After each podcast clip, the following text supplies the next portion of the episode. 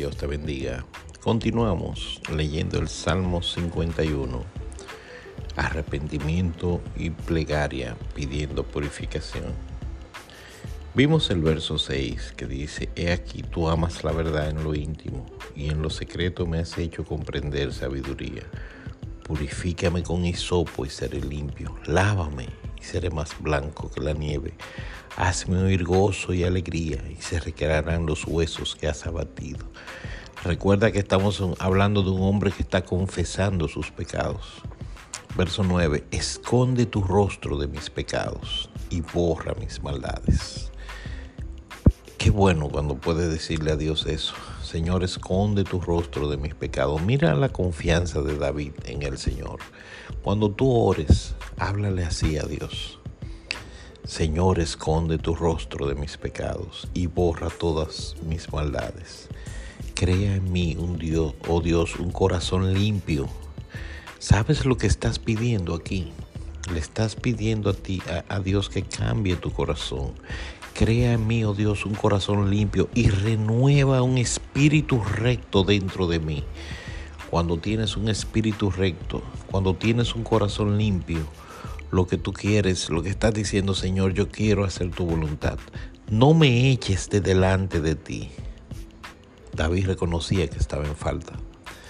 David reconocía que Dios odia el pecado. Dios no odia, no aborrece al pecador, pero sí al pecado. No me eches de delante de ti y no quites de mí tu Santo Espíritu. Gloria a Dios tenemos al Espíritu Santo. La Biblia dice que el Espíritu Santo se contrita cuando fallamos y cuando pecamos. El salmista aquí lo profetizaba. No quites de mí tu Santo Espíritu. Vuélveme el gozo de tu salvación y Espíritu noble me sustente. ¿Ves como dice el verso 8? Hazme oír gozo y alegría.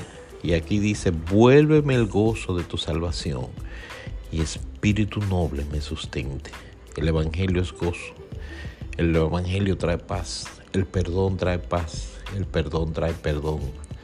El perdón, el perdón cuando es algo sincero trae paz, trae gozo, trae alegría. Cuando has pecado y pides perdón a Dios, una de las características es que te sientes libre, te sientes perdonado. He repetido mucho esa palabra, pero es importante que sepas pedir, clamar por perdón clamar porque has hecho lo malo contra Dios y, quieres que el gozo de la salvación vuelva a tu vida y espíritu noble te sustente. Que Dios te bendiga. Vamos por el verso 12 de este poderoso Salmo 51.